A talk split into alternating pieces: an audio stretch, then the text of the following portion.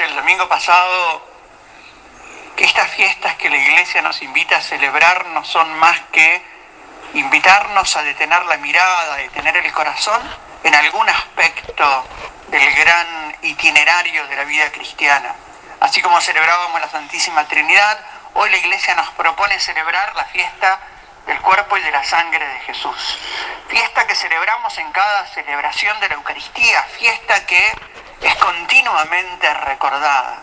¿Por qué de algún modo la iglesia en un domingo especial nos invita, bueno, a ver, detengámonos en lo que nos detenemos, detengámonos en lo que hacemos cotidianamente, detengámonos en lo que hacemos en cada celebración, miremos, profundicemos.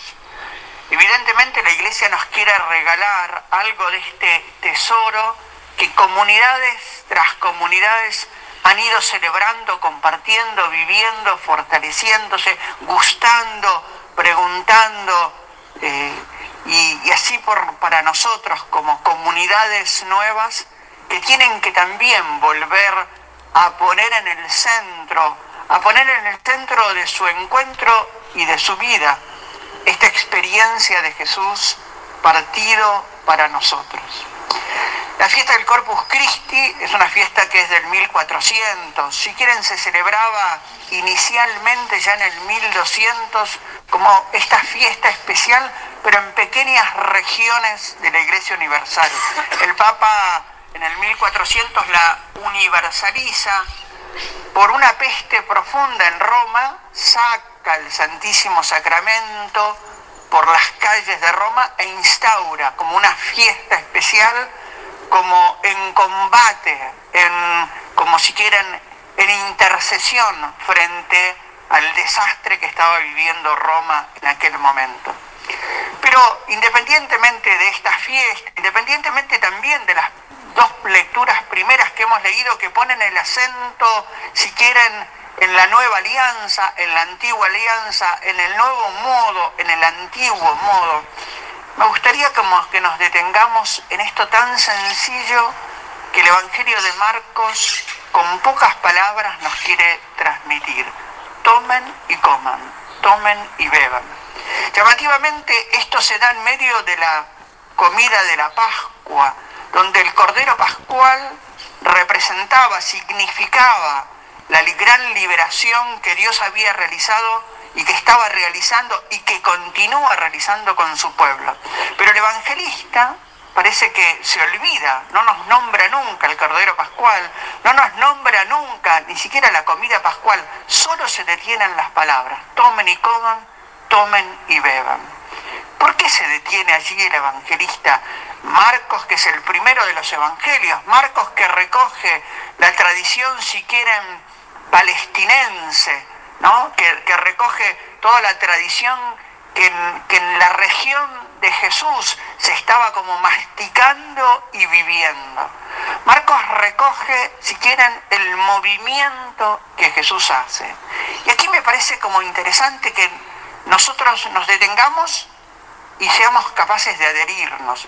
Este movimiento de Jesús, tomen y coman, este movimiento que tiene que ver con la decisión de Jesús de partir el pan, de, compartir la copa, que tiene que ver con Jesús que hace símbolo, que hace signo su entrega.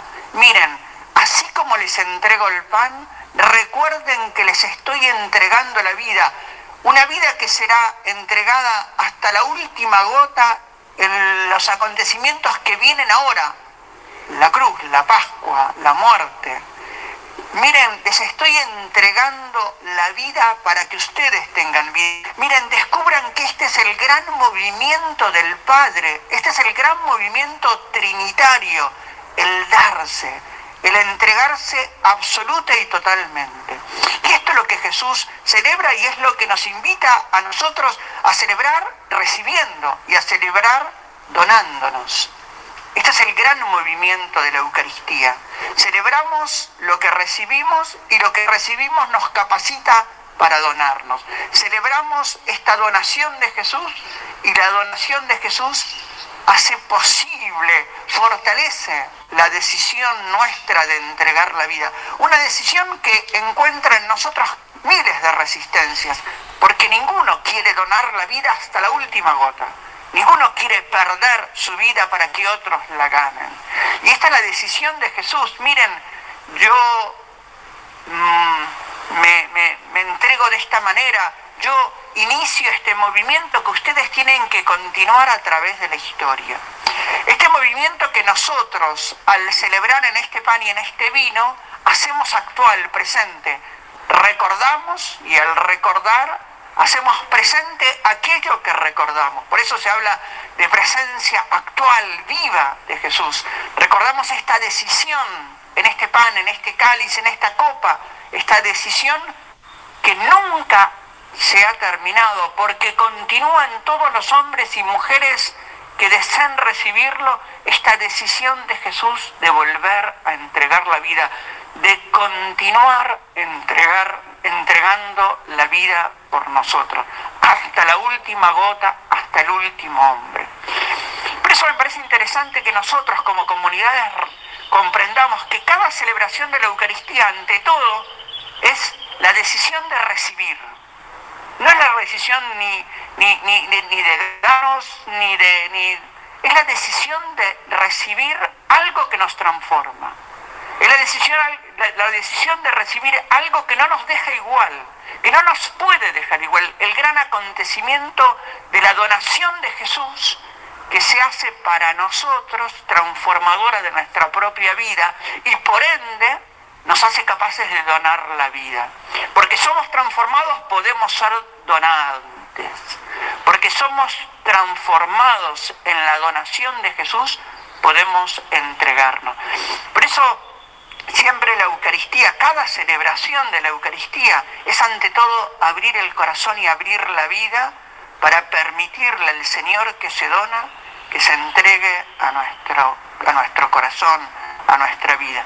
Y este Señor se dona a todos, así como se donó al Pedro negador y al Judas traidor, este Señor que se dona a todo hombre y toda mujer en medio de sus fragilidades más profundas. No es un Dios que se dona a los santos, a los perfectos, a los inmaculados, a los que cumplen la ley, a los que tienen todos los sacramentos, a los que tienen todas las cosas bien ordenadas. No es un Dios que se dona a los que, es un Dios que se dona a todos.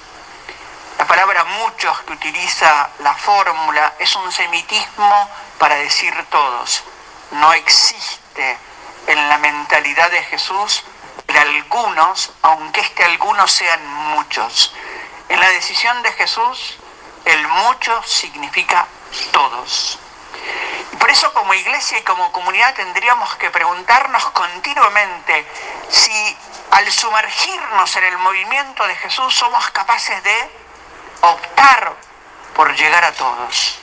Optar por llegar a todo hombre y mujer significa ir a buscar a todo hombre y mujer para darle lo que hemos recibido, para compartir lo que hemos recibido, para hacer de cada hombre y de cada mujer un, lugar, un espacio donde Jesús sea presente, esté presente, sea vida, sea consuelo, sea transformación.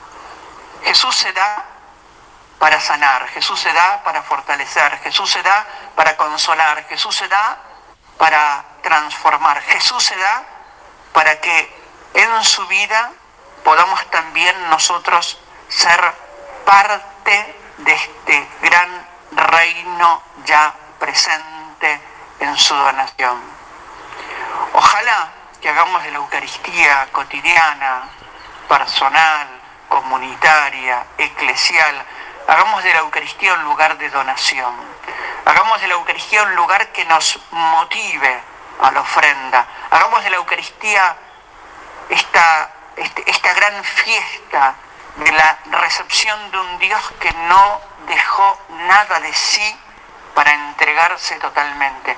Y ojalá podamos celebrar con todos, que descubramos que cada vez que alguien queda fuera, todavía nos falta comprender el movimiento de Jesús. Que si alguien queda fuera de esta mesa, mesa de la donación, mesa de la plenitud, mesa de la entrega, mesa de la fiesta, si alguien queda fuera, es porque todavía nosotros estamos en proceso de necesaria transformación para poder incluir a los que Jesús ya incluyó. Que así sea.